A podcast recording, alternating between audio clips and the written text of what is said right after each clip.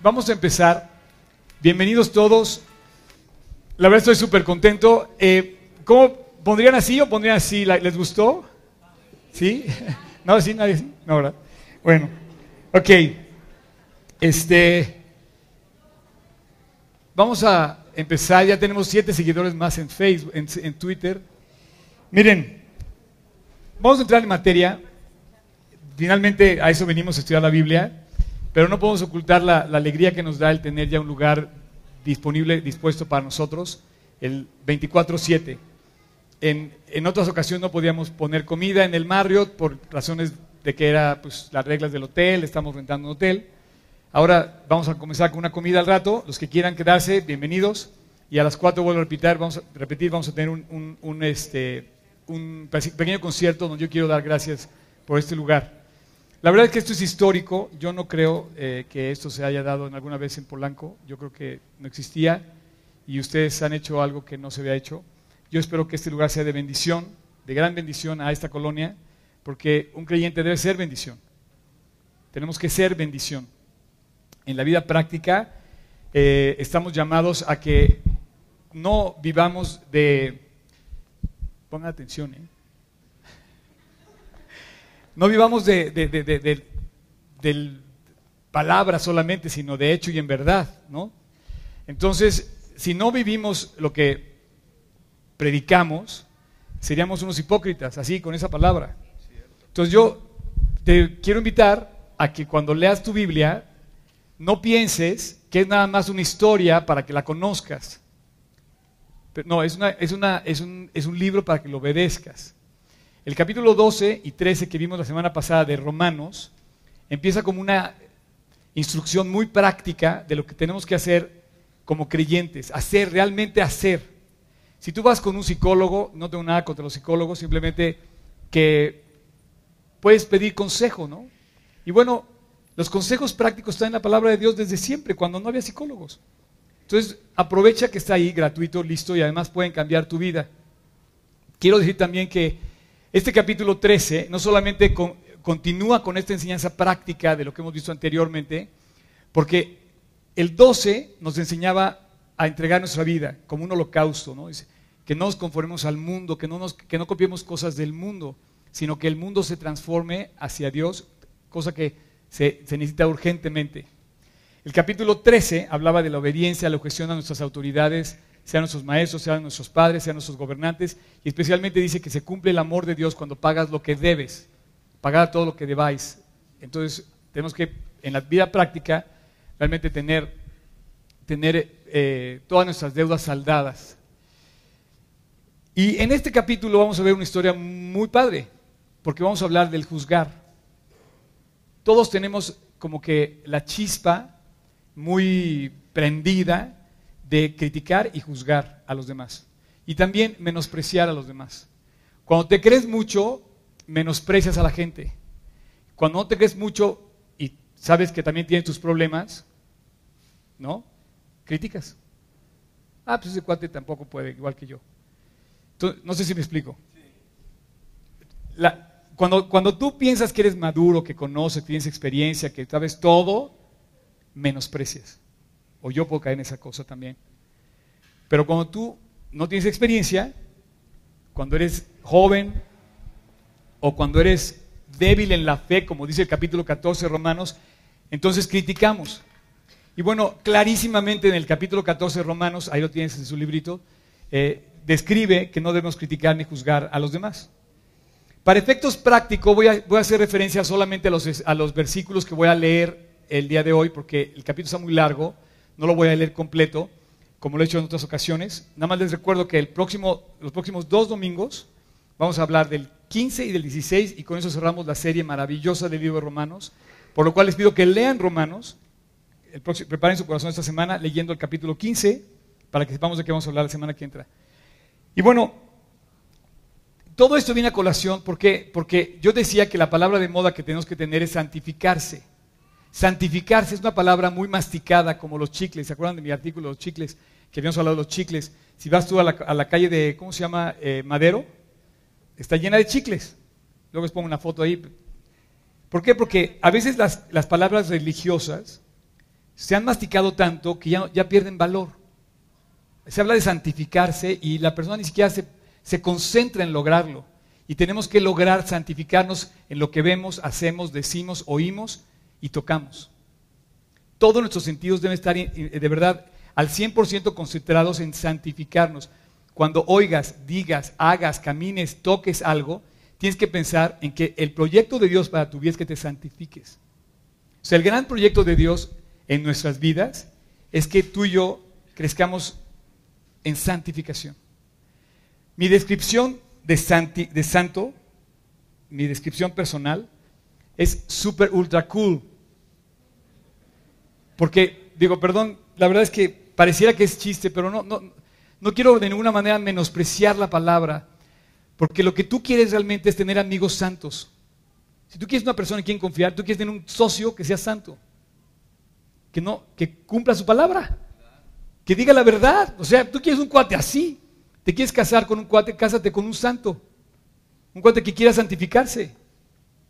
Ese cuate te va a dar la garantía que tú estás buscando como chava. Y bueno, al revés, también chavos con una chava que quiera santificarse.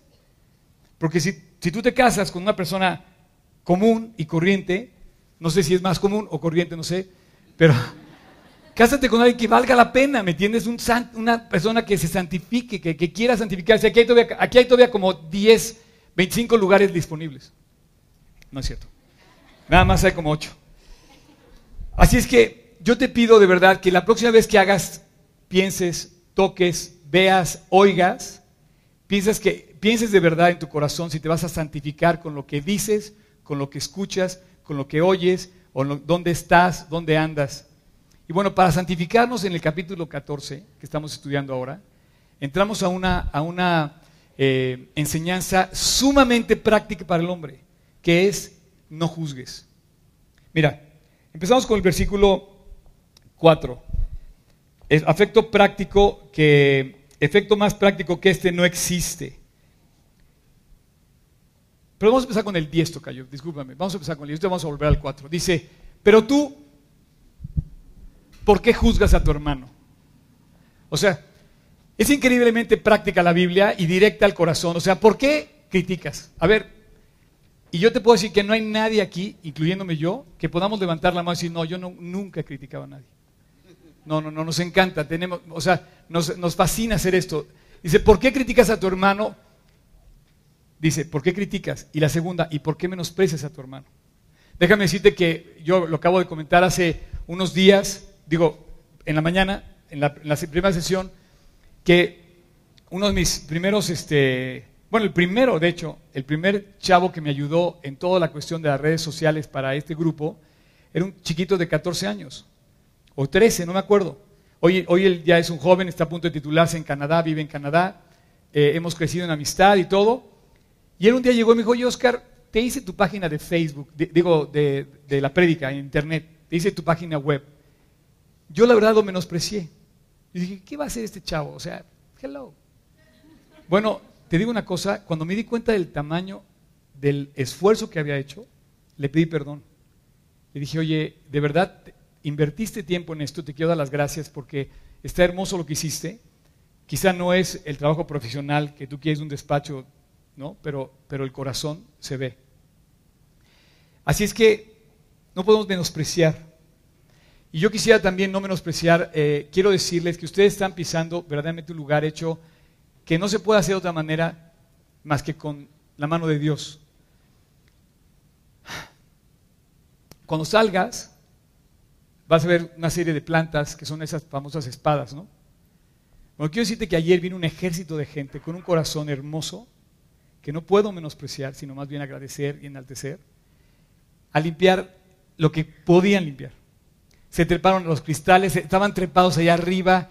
Bueno, limpiaron, es que ese lugar era polvo, polvo, polvo. Ustedes lo vieron hace ocho días, ¿no? ¿Quién vino hace ocho días? Es otro lugar, ¿no? Está cambiadísimo. Bueno, limpiaron hoja por hoja, podaron hoja por hoja. Tú vas a ver piedras limpias aquí a la salida. Yo pensaba que esas, plantas iban a ir a la basura. Están hermosas. Pero alguien pasó tuvo cuidado de ellas y las revivió. ¿Por qué menospreciamos a la gente? Si Dios toca a esa persona, Si Dios te toca a ti, te puede revivir. O sea, yo era verdaderamente un amargado a los 18 años. Y Dios revivió mi vida dándome aliento y, ganas de vivir. Y heme aquí 34 años después, más alegre, con más energía que cuando tenía 18. Porque un día Dios pasó, podó mi vida, me limpió y me hizo brillar, me hizo lucir. Yo espero que este, mi testimonio, sea de aliento para tu vida y para cada uno de nosotros. Como tú lo vas a hacer, como vamos a ver hoy, tú lo vas a hacer también para alguien más. Tú puedes ser tropiezo para alguien o tú puedes ser de aliento para alguien. Así es que dice, ¿por qué juzgas? ¿Por qué menosprecias? La pregunta es muy clara. Dice que ambos cosas las hacemos con frecuencia. Pareciera que Dios conoce nuestras vidas. Pareciera que Dios sabe perfectamente que juzgamos, criticamos, nos enojamos con la gente, menospreciamos a la gente y puedes hablar de presidente hasta a lo mejor tus padres. A lo mejor estás juzgando a tu padre, a tu madre, o a lo mejor estás juzgando a tus maestros, o viceversa. Pues esa dice la Biblia, no. Es, una, es un símbolo de debilidad. El que juzga a su hermano es un símbolo de debilidad. Y el que menosprecia a su hermano es un símbolo de inmadurez. Cuando tú menosprecias a alguien, estás siendo inmaduro para no apreciar lo que esa persona puede darte. Ahora sí, el versículo 4 toca yo. Fíjate lo que dice el versículo 4. Dice, ¿tú quién eres que juzgas al criado ajeno? O sea, ¿quién eres? ¿Eres un juez? Dice, no. El juez es el Señor. Poderoso es el Señor para hacerle estar firme. Si tú lees todo el capítulo 14, aparece Dios, la figura de Dios como el juez supremo, que es el que verdaderamente puede juzgar. Entonces, de entrada, déjame decirte que la Biblia te dice no juzgues porque hay un juez. No juzgues tú. No menosprecies tú porque hay alguien que va a juzgar realmente. Ese alguien se llama Jesucristo. Y hay dos formas en las que Él va a ejercer ese juicio. Quiero decirte que aquí no hay nadie ninguno que no vayamos a juicio. Todos los que estamos en, este, en esta habitación y todos los que están fuera de esta habitación y debajo del mundo al otro extremo, y si hay alguien en algún satélite explorando el universo, todos vamos a comparecer un día ante un tribunal. El tribunal puede ser de dos formas, uno para condenación y otra para recompensa. Lo dice claramente, porque Dios es el juez y, va, y va a apelar a cada una de nuestras vidas para juzgarnos.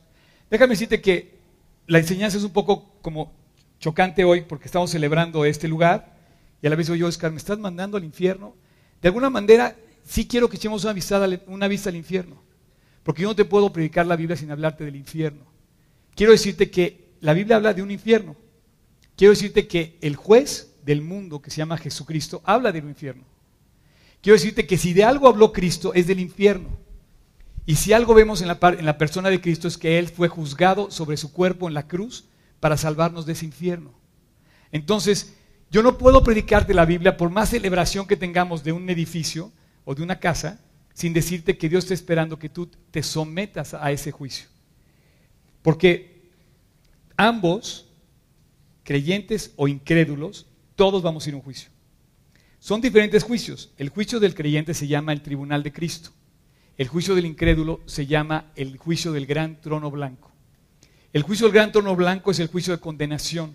Es blanco, no porque Dios va a estar vestido de blanco y cosas así, no, porque el fuego va a ser tan grave, tan grande, que, la luz que va a destellar va a ser verdaderamente consumidora. ¿Sí? El juicio del tribunal de Cristo es un juicio que no es para condenación, es un juicio de recompensas o de reproches donde Dios te va a decir, oye, te di la oportunidad de participar en esta obra, por ejemplo, en este lugar, y participaste, y te va a premiar. Yo creo. O te va a decir, ¿sabes qué? Te di la oportunidad de perdonar a tu papá y no lo perdonaste. O te di la oportunidad y te va a reprochar te va a decir, tú pudiste haberlo hecho y no lo hiciste. Entonces, el juicio del tribunal de Cristo es un juicio para los creyentes. Así es que yo quiero advertirles a todos, y yo también me tengo que incluir, que todos vamos a ir a un juicio. Por más que cantemos ahorita, cantamos una celebración que es Dios que nos salvó. Lo que seco y muerto está, tú restauras con poder y levantas las ruinas. Dios por siempre es fiel y refugio encuentro en las alas de tu amor. Y así es la vida del creyente, pero es una persona restaurada por el amor de Cristo. Fíjate bien, 1 Corintios 3, 13. Dice, la obra de cada uno se hará manifiesta, porque el día la declarará, pues por el fuego será revelada. Y la obra de cada uno, cual sea, el fuego la probará. Seas incrédulo, seas creyente, el fuego va a probar nuestras obras. Yo, mi vida va a pasar por el fuego para, para, probar con qué corazón ustedes me ven hacer lo que hago. Pero también la tuya, también tu vida. Y dice, versículo 14, si permaneciere la obra de alguno que sobrevivió recibirá recompensa. Si la obra de alguno se quemare, él sufrirá pérdida, así bien, así bien él mismo será salvo, aunque así como por fuego. Así que cualquier obra que tú hagas o cualquier proyecto que tú realices, tienes que, tienes que pensar en el día del tribunal de Cristo. Porque si no lo hiciste con un corazón correcto, se va a quemar. Si no lo hiciste para Cristo, se va a quemar. Por eso te voy a decir, por eso los artistas se vuelven medios locos. ¿Hay algún artista aquí? No, no quiero decir nada. No quiero ofender a nadie, pero es que, mira, mira, los que tienen millones de seguidores en Twitter, enloquecen un poco, si no es que mucho. Algunos terminan suicidándose y son testimoniales de que se han vuelto eh, role models para una sociedad que la verdad quiere imitarlos. Pero esas personas no le han dado la gloria a quien deben darle la gloria. Y entonces cuando tú no le das la gloria a quien la merece, empiezas a enloquecer de grandeza, selfishness se dice en inglés, orgullo, vanagloria, y te empiezas a vanagloriar. Y entonces empiezas a arruinar tu proyecto de vida. Si todo lo construyes sobre eso, quiero decirte que a la luz del futuro de la eternidad se va a consumir. El fuego lo va a consumir, el tribunal de Cristo lo va a consumir y mucho más el tribunal de Cristo. Si quieres entregar tu vida, lo primero que tienes que entregar es tu deseo de hacer las cosas limpias, no bien, limpias. A lo mejor no lo haces bien, tenemos derecho a equivocarnos, pero, sí, tenemos, sí tenemos la oportunidad de hacerlo limpio. ¿Habías pensado en eso? Por favor, alguien tuitee eso de alguna forma. A lo mejor tú nunca habías pensado en que lo puedas hacer bien, porque a lo mejor te puedes equivocar o yo me puedo equivocar, pero sabes que sí lo puedes hacer limpio. Sí puedes hacerlo conscientemente con un corazón correcto, limpio. Por eso Dios te dice que examines, no juzgues a los demás, sino que examines tu vida. Así es que el juicio del gran torno blanco es el juicio que va a condenar a, los que no creyeron en Cristo. Yo no lo digo. Apocalipsis 20:11 puedes decir, pues dice, y vi un gran trono blanco. Y al que sentaba, estaba sentado sobre él y delante del cual huyeron la tierra, el cielo y ningún lugar se encontró para ellos. Así es que él Jesús se pone en su posición, en la, en la posición que le corresponde, de majestad absoluta. Versículo 11 otra vez toca. Yo dice, vivo yo, dice el Señor, que ante mí se doblará toda rodilla y toda lengua confesará a Dios. ¿Por qué? Porque Él se coloca en el lugar que le corresponde. Él, es el verdadero juez. Él es el verdadero que, Él es el verdadero ser humano que tiene la capacidad de juzgar nuestras vidas. Pero hoy Dios quiere que tú llegues ante Él y, te juzgues delante de Él. Porque si no, un día va a ser juzgado. Quiero decirte que todo lo que hace la gente que no nos gusta, que está pasando en este país, todo va a ser juzgado.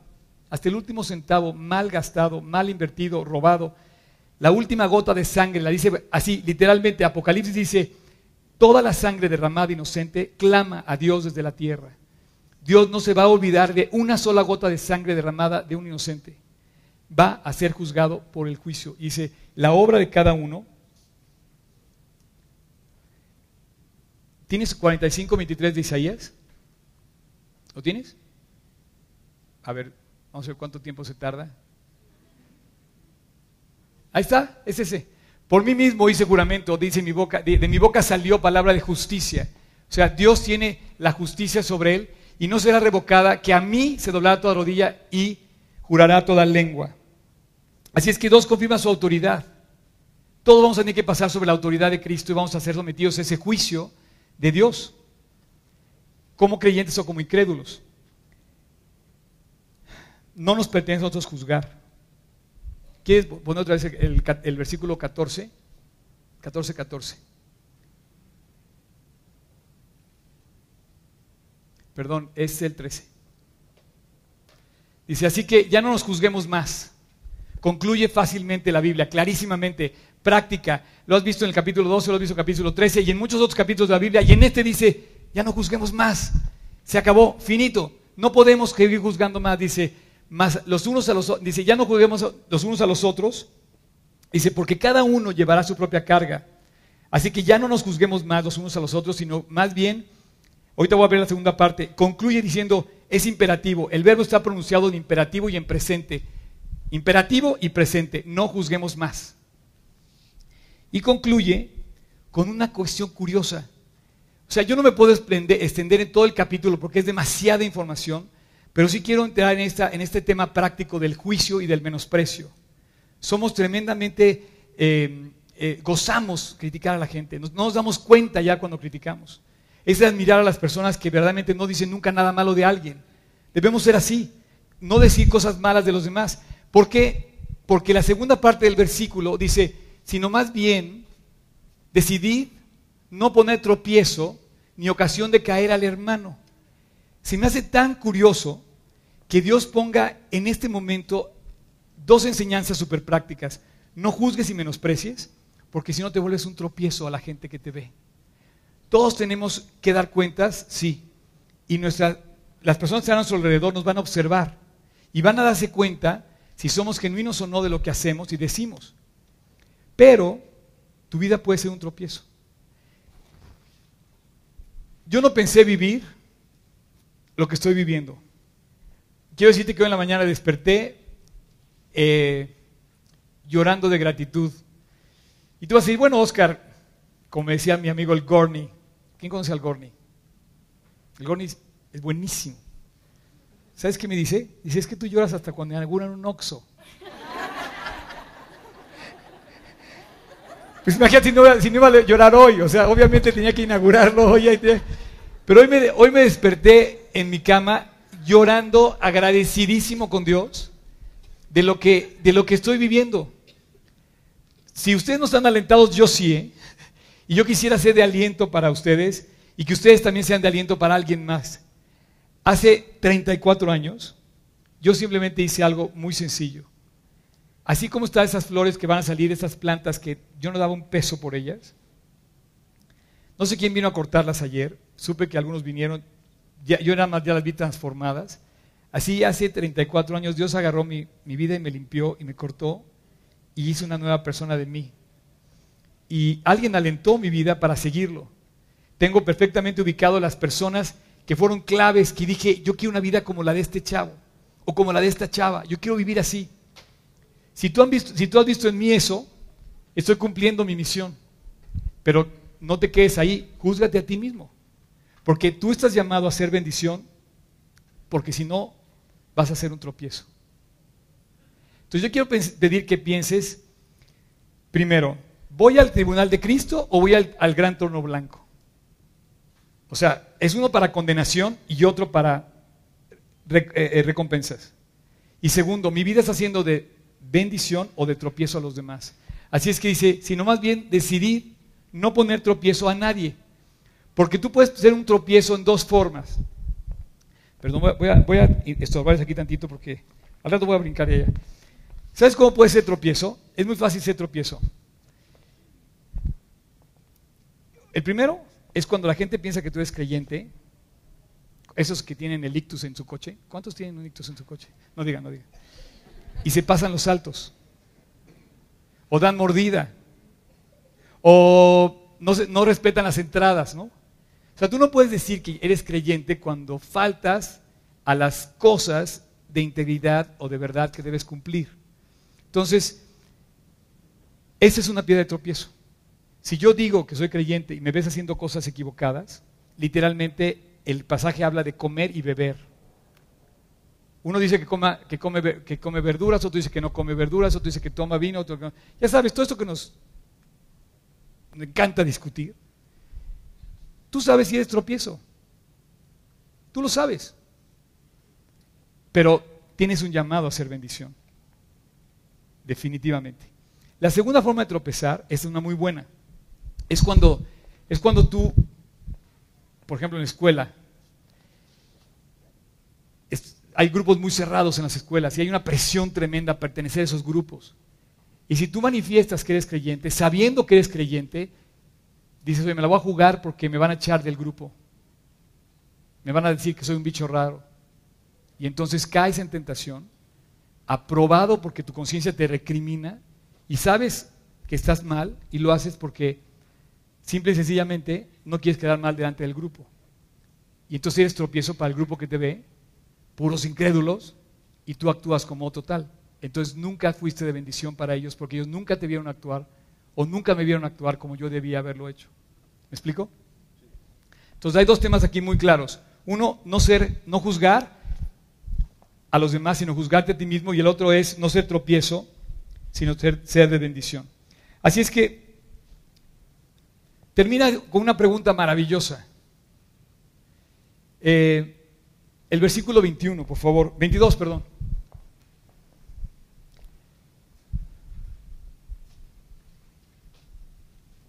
Quédate con esas tres palabras del inicio del versículo. ¿Tienes tu fe?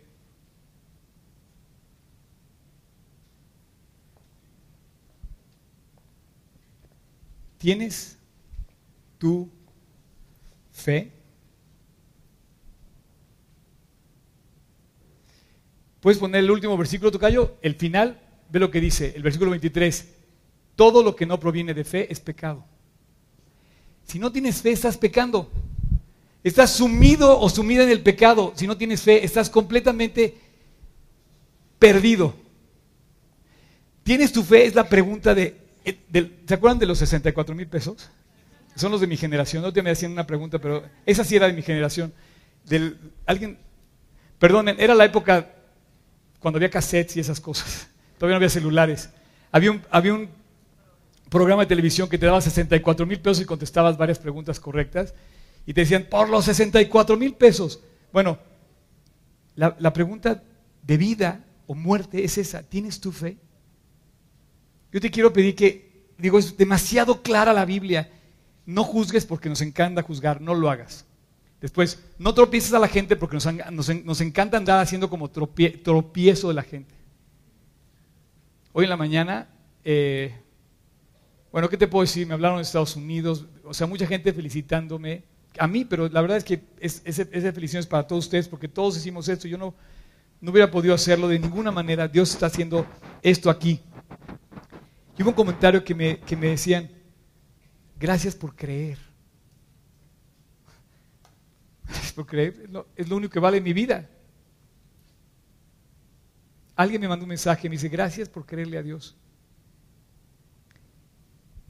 Y entonces me acordé de que la gente dice que Dios no existe, porque no se ve. Yo creo que no podemos decir más eso. Yo creo que Dios no puede. ¿Pueden pasar los de la, los de la alabanza, por favor? Eh,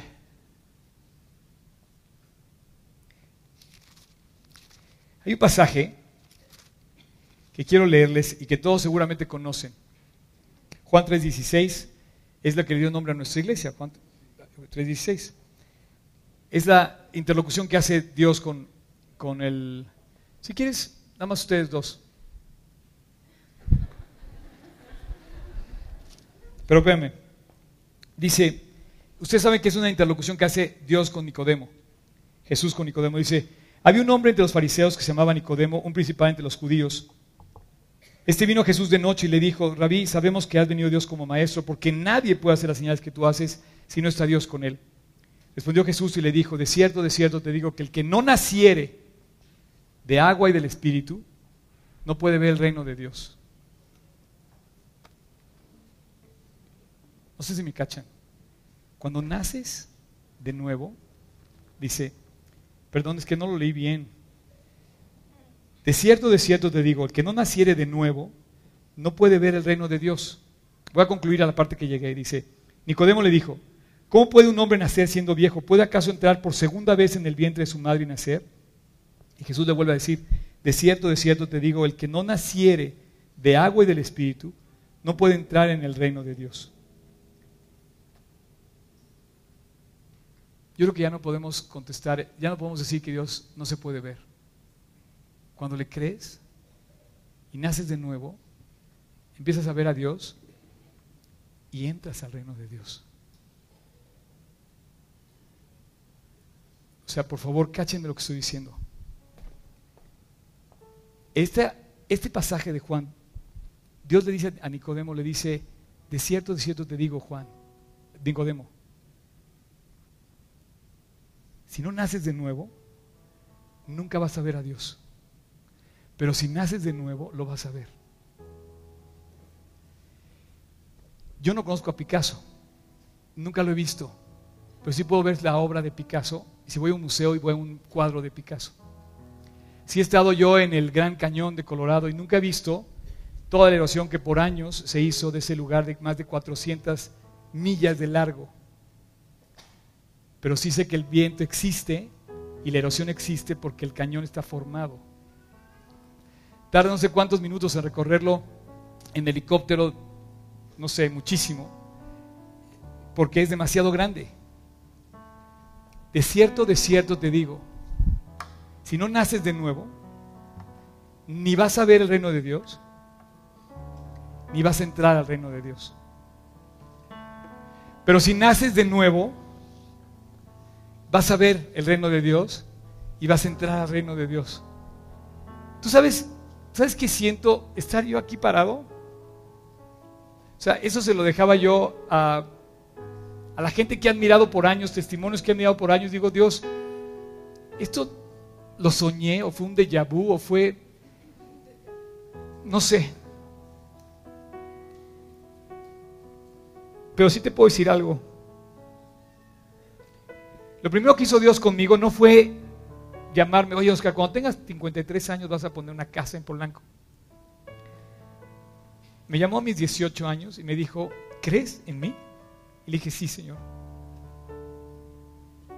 Y llevo 34 años viendo el reino de Dios, caminando en medio del reino de Dios. Yo no sé si todos aquí andamos así. Y dice, no te maravilles de que te dije esto. Para Dios es lo más normal. Si tú has creído en Él, vas al cielo. Si tú no has creído en Él, estás condenado a los dos, estos dos tribunales que te dije. Y dice, no te maravilles. Perdón, déjeme. Si no me iba a picar ahí. Lo que es nacido de la carne, carne es. Lo que es nacido del espíritu, espíritu es. Y le dice, no te maravilles de que te digo, os es necesario nacer de nuevo. Y luego pone el ejemplo del, del gran cañón. Y dice, el viento sopla de donde quiere y oye su sonido, pero no sabes a dónde va. ¿Alguien ha visto el viento? No se puede ver, ni sabe de dónde viene ni a dónde va. Pero si vemos cuando un huracán destruye las ciudades, o si vemos el cañón cuando, cuando pasó el viento por ahí, y vemos las huellas de Dios. Cuando tú camines por este lugar, yo puedo ver primero las huellas de todas las personas que pusieron desde un peso hasta lo que firmaron para ayudar para hacer este lugar. Todavía tenemos necesidades, por ejemplo, las sillas todavía las tuvimos que rentar porque no tenemos sillas. Pero bueno, lo que hicimos todos con alguna aportación nos dejó ver un cachito del reino de Dios, porque esto solamente se convoca. Ayer estaba yo, de verdad, la semana que entra vamos a presentar las fotos de lo de antes y después, ya sabes, el, el proyecto, el render y la realidad. Creo que es mejor la realidad que el render. Ya no puso las fotos porque en la mañana se puso el último pedazo del piso, pero bueno, vamos a tomar las fotos después. Y yo pienso que la Biblia es como un render que nos platica lo que ser el cielo. Dime, así va a ser el cielo. Pero es más hermosa la realidad. Si tú crees, si tú crees en Dios, y naces de nuevo, vas a ver y vas a entrar al reino de Dios. Esto lo dice el Evangelio de Juan. Así es que no juzgues, no pierdas el tiempo en eso. No pierdas el tiempo menospreciando a la gente y no pierdas el tiempo, como dice ahí, siendo tropiezo a los demás. Puedes volver a poner el versículo 22, Tocayo, y dice, ¿tienes fe? Contéstala tú en tu corazón, ¿tienes fe? ¿De verdad tienes fe? ¿Le crees a Dios? Si le crees a Dios, entonces no tiene nada que temer. Porque dice que al que cree todo es posible. Si le crees a Dios, a lo mejor Dios te entregó este país y te lo dio, o te entregó tu escuela para ganar a tus compañeros, o te entregó, no sé, la ciudad para que cambiara, o te entregó la, la violencia que hay para que fuera transformada. Este país nos necesita creyéndole a Dios. Si le creemos, vamos a ver el reino de Dios. Hoy, sin duda, es un día muy especial. Eh, ya no fueron ustedes los primeros en llegar, ya fueron los segundos. Pero te pregunto, ¿tienes fe? Tenla para contigo delante de Dios. Bienaventurado el que no se condena a sí mismo en lo que aprueba, pero el que duda sobre lo que come es condenado, porque no lo hace con fe y todo lo que no proviene de fe es pecado. ¿Sabes por qué puedes tener fe?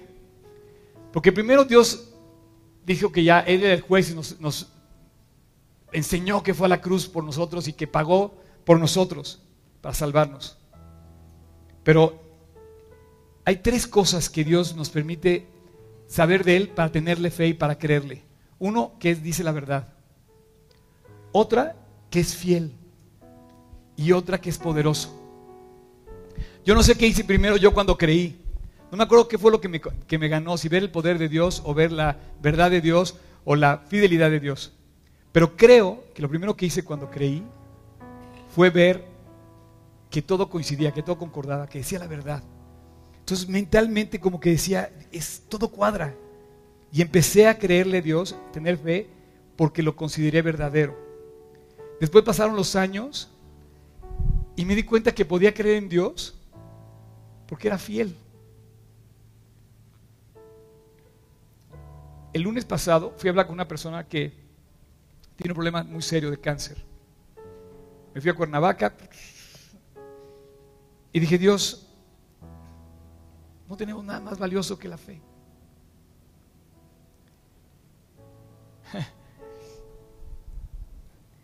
Y tú vas a ser fiel con esta familia aún en los peores momentos.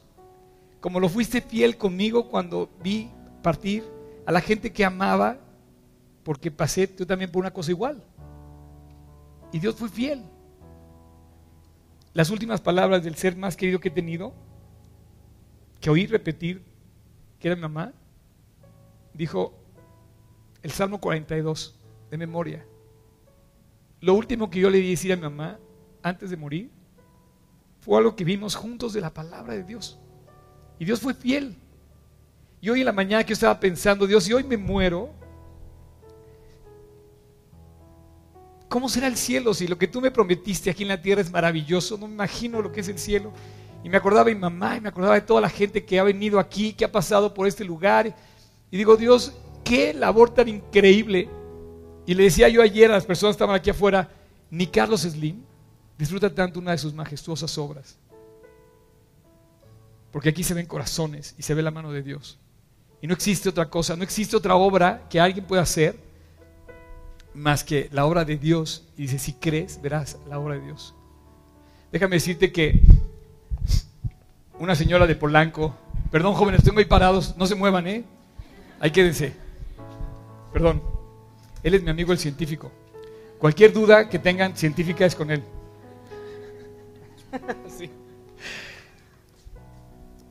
Déjame decirte que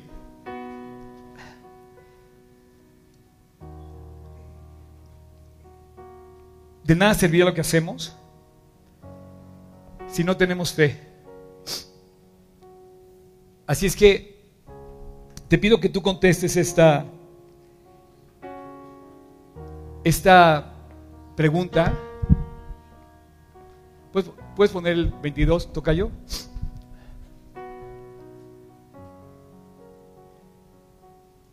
con convicción. Bienaventurado aquel que no se condena en lo que aprueba. O sea, tú mismo sabes por qué crees y sabes por qué no crees. Así es que, dice Jesús, el cual siendo el resplandor de su gloria, fíjate la descripción que hace la Biblia de la persona de Cristo, el cual siendo el resplandor de su gloria y la imagen misma de su sustancia, y quien sustenta todas las cosas con la palabra de su poder, habiendo efectuado la purificación de nuestros pecados por medio de la cruz en sí mismo, se sentó a la diestra de la majestad de las alturas. Él está sentado en la diestra y controla todo. Lo único que te dio la voluntad es de creer. Y te pregunta, ¿tienes fe?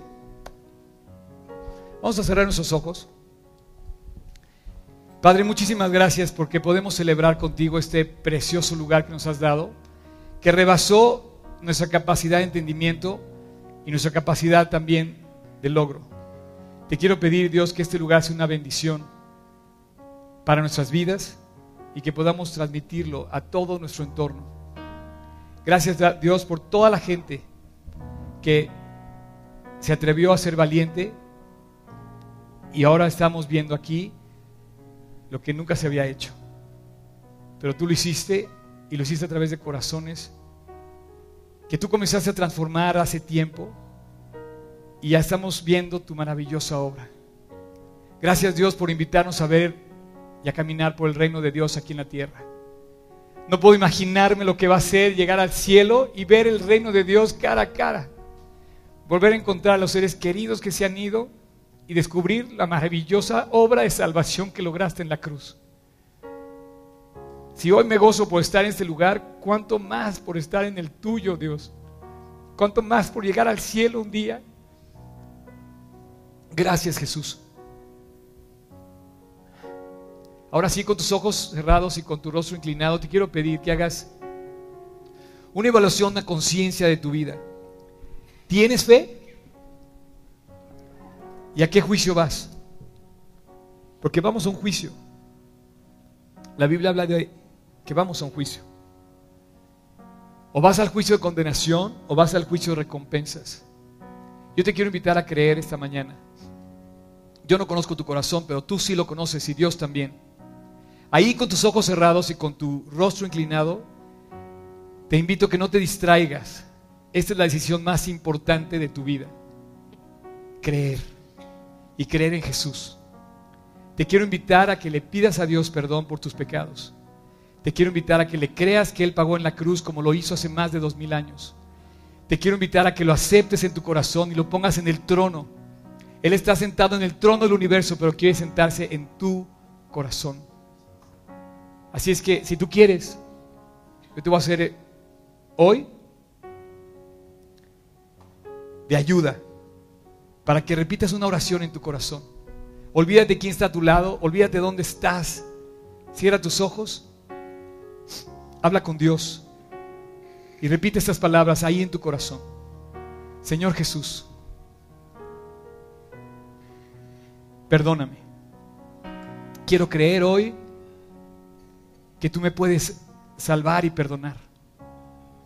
Yo sé que he pecado y te pido que me quites ese pecado porque tú en la cruz pagaste por mí. Acepto ese regalo de salvación. Acepto tu muerte en la cruz. Acepto ese regalo de amor. Y te pido, Dios, que entres a mi corazón. Que te quedes conmigo que me limpies,